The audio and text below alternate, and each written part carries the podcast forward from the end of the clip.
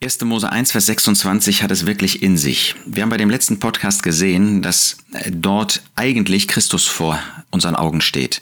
Auch wenn es um die Erschaffung von Adam buchstäblich geht, möchte Gott uns hier darüber hinaus etwas mitteilen über seinen ewigen Ratschluss. Er möchte uns zeigen, dass Christus letztlich vor seinem Herzen steht. Dass, wenn Adam geschaffen wird, Gott an Christus denkt. Und dass wir hier erstens finden, dass Christus Gegenstand des ewigen Ratschlusses Gottes ist. Zweitens, dass in Verbindung mit Christus Gott sich völlig offenbart hat. Und zwar als Vater, als Sohn und als Heiliger Geist. Aber nicht genug damit. Finden wir dann drittens, lasst uns, Gott sprach, lasst uns Menschen machen in unserem Bild. Wir beschränken uns ja hier bei dieser Beschreibung, bei den Gedanken, äh, die wir vor uns haben, auf die Unterschiede zu den anderen Tagen, wo Gott gemacht oder geschaffen hat. Und was finden wir im Unterschied? Wir finden nicht, dass ein Tier im Bild Gottes gemacht worden ist. Wir finden nicht, dass eine Pflanze ähm, oder eine Ausdehnung irgendwie das Bild Gottes ist. Aber hier, wo Adam gemacht worden ist, ist er das Bild Gottes. Nun, ich beschränke mich auf Christus. Bild heißt Darstellung, Bild heißt Repräsentation. Und wer ist das Bild Gottes? Wer ist die wahre Darstellung Gottes? Das ist in dem vollen Maß nur eine einzige Person und das ist der Herr Jesus. In 2. Korinther 4 finden wir, dass genau das im Blick auf die Person des Herrn Jesus gesagt wird. Da wird gerade die Schöpfung damit verbunden. Der Apostel Paulus sagt in Vers 3, wenn aber auch unser Evangelium verdeckt ist, wenn das nicht angenommen wird, wenn man das nicht versteht, verstehen will, so ist es in denen verdeckt, die verloren gehen, in denen der Gott dieser Welt, das ist Satan, in denen der Gott dieser Welt den Sinn der Ungläubigen verblendet hat, damit ihnen nicht ausstrahle der Lichtglanz des Evangeliums der Herrlichkeit des Christus. Ja, bei ihnen soll geistlicherweise gerade das nicht wirksam werden, was Gott in 1. Mose 1, Vers 3 vorstellt. Es werde Licht und es war Licht, es wurde Licht. Das heißt, dass dieses Licht, das in diese Welt hineingeschienen hat, diesen Universum, der geschaffen worden ist, den Gott gemacht hat und der durch den Fall Satans vermutlich eben in ein Chaos versunken ist. Und da hat Gott hineinscheinen lassen. Und so hat er in unsere Herzen hineinscheinen wollen. Und der Teufel, der will nicht, dass Menschen diese Offenbarung Gottes, dieses Licht annehmen. Er verhindert das dass dieser Lichtglanz des Evangeliums der Herrlichkeit des Christus ersche äh, erscheint. Und dann fügt der Apostel hinzu, der das Bild Gottes ist. Das heißt nichts anderes als, er ist die Darstellung, er ist der Repräsentant Gottes. Das heißt, wenn wir Christus sehen, dann sehen wir Gott. Er ist die vollkommene Offenbarung Gottes. Und das finden wir ja an verschiedenen Stellen im Neuen Testament dann auch bestätigt. Und eine besonders eindrückliche Stelle finden wir in Kolosser 1. In Kolosser 1 wird uns gerade die Herrlichkeit des Herrn Jesus vorgestellt, weil die Kolosser in Gefahr standen, diese Herrlichkeit, diese herrliche Person aus den Augen zu verlieren, ähm, ihre innere Verbindung zu Christus irgendwie aufzugeben, sich mit weltlichen Dingen zu beschäftigen, mit der Philosophie, mit der Religion und mit allen möglichen anderen. Und deshalb stellt er ihnen gerade die Herrlichkeit seiner Person vor. Und da wird uns über die Erlösung gesprochen. Da zeigt der Apostel Paulus, wie dankbar wir sein können, wie wir Gott danken können, anbeten können, dass er uns errettet hat aus der Gewalt der Finsternis und versetzt in das Reich des Sohnes seiner Liebe. Da berührt er die Person des Herrn Jesus und kaum spricht er von Christus. Hier in dem Fall sogar noch von dem Bereich, in dem Christus der Mittelpunkt ist, dem Reich des Sohnes der Liebe Gottes. Da kann er nicht mehr von ihm lassen. Indem wir die Erlösung haben, die Vergebung der Sünden. Und dann sagt er, der das Bild des unsichtbaren Gottes ist, der Erstgeborene aller Schöpfung. Christus ist das Bild des unsichtbaren Gottes. Und da das hier verbunden wird mit ihm als dem Erstgeborenen der Schöpfung, wird deutlich, dass das ganz besonders sich bezieht auf ihn, der er als Mensch in diese Schöpfung eingetreten ist. Er ist natürlich kein Geschöpf, er ist der Schöpfer selbst. Aber als er in diese Schöpfung eingetreten worden ist, da hatte Gott hier auf dieser Erde einen Repräsentanten. Ja, Gott hatte Adam geschaffen als sein Bild, als den Repräsentanten Gottes. Aber was geschah mit Adam? Er hat ähm, die Sünde gewählt, er hat die Unabhängigkeit von Gott gewählt, er hat sich verdorben und damit ist von diesem Repräsentanten Gottes nur noch ein, ein kümmerlicher Rest übrig geblieben. Ja, wir können sagen, dass auch heute noch, das macht 1. Korinther 11 deutlich, der Mensch das Bild Gottes ist. Aber in was für einer Weise ist er ein vollkommener Darsteller, ein vollkommener Repräsentant Gottes, das können wir leider nicht mehr sagen. Aber Christus war das vom ersten Augenblick seines Lebens an. In ihm konnte man sehen, wer Gott ist. Da hat er Gott dargestellt, in dem, wer Gott ist.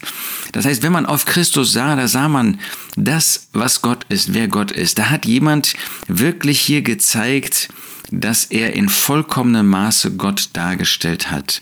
Wenn wir wissen wollen, wer Gott ist, müssen wir auf Christus sehen. Diese Welt liest die Bibel nicht mehr. Diese Welt äh, hat mit dem Herrn Jesus nichts zu tun. Sie haben ihn verworfen.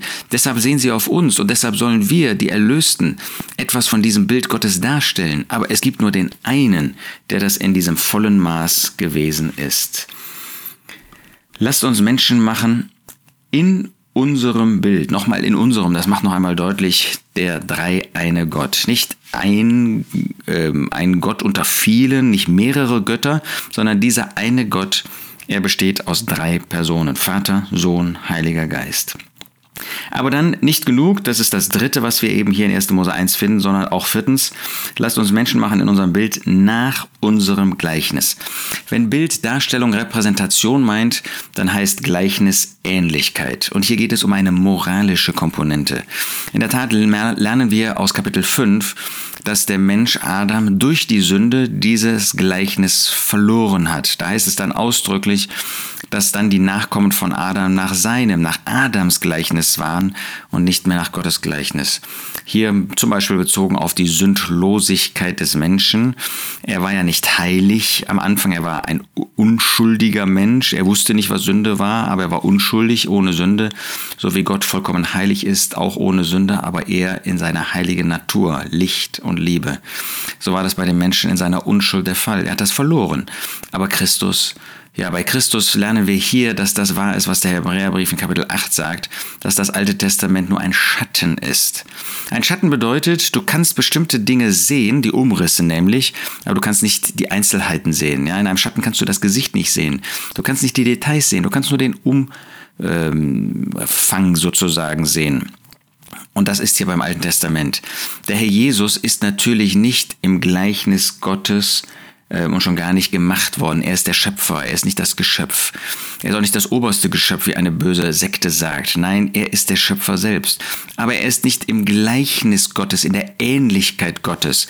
Wir lesen zum Beispiel in ähm, Philippa 2, ähm, von der Person des Herrn Jesus, gerade wenn es dann um seine Erniedrigung geht, dass dort gesagt wird, Philippa 2, Vers 6, der, da er in Gestalt Gottes war, es nicht für einen Raub achtete, Gott gleich zu sein. Für ihn war das kein Raub, weil er Gott ist. Ja, er ist nicht Gott ähnlich, sondern er ist Gott. Wie das auch in 1. Johannes 5, äh, Vers 20 heißt. Wir wissen aber, dass der Sohn Gottes, der Sohn Gottes gekommen ist und uns Verständnis gegeben hat, damit wir den Wahrhaftigen erkennen. Und wir sind in dem Wahrhaftigen, in seinem Sohn Jesus Christus. Dieser ist der wahrhaftige Gott und das ewige Leben.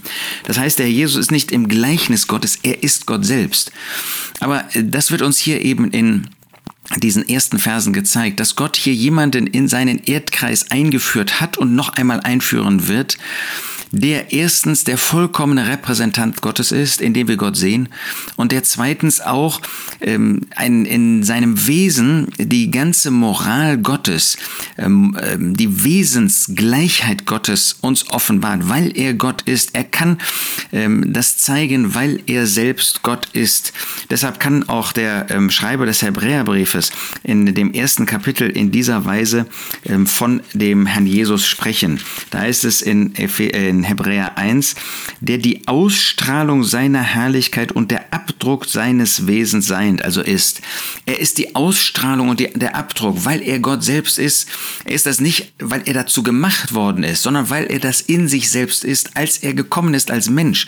Da hat er ja nicht aufgehört, Gott zu sein. Er ist etwas geworden, was er nie zuvor war, Mensch ohne das aufzuhören zu bleiben, was er immer gewesen ist, der ewige Sohn Gottes. Und das wird uns schattenmäßig natürlich hier in 1. Mose 1, Vers 26 vorgestellt. Lasst uns Menschen machen in unserem Bild. Wenn du auf Christus siehst, wenn du dich mit der Person des Herrn Jesus beschäftigst, dann siehst du Gott. Dann siehst du, wer Gott ist. Und dann siehst du denjenigen, der Gott gleich ist, weil er Gott ist. Der den Vater, den Sohn, den Heiligen Geist offenbart hat. Warum konnte er das? Weil die Fülle der Gottheit in ihm leibhaftig wohnte und wohnt. Deshalb, wenn wir uns mit ihm beschäftigen, dann siehst du, wer der Vater ist. Wenn du die Liebe des Herrn Jesus siehst, dann siehst du die Liebe des Vaters. Wenn du die Heiligkeit des Herrn Jesus siehst, dann siehst du die Heiligkeit des Vaters, die Heiligkeit des Heiligen Geistes, die Heiligkeit des Sohnes. Deshalb ist es so wertvoll, sich mit der Person des Herrn Jesus zu beschäftigen, weil er in jeder Hinsicht die wunderbare, die vollkommene Offenbarung Gottes, des Vaters, des Sohnes und des Heiligen Geistes ist. Und das wird in diesen beiden Ausdrücken uns vorgestellt. Es lohnt sich, mit der Person des Herrn Jesus beschäftigt zu sein. Und genau das führt dazu, dass wir ihn anbeten und durch ihn, Gott, unserem Vater, die Anbetung bringen, der er wert und würdig ist.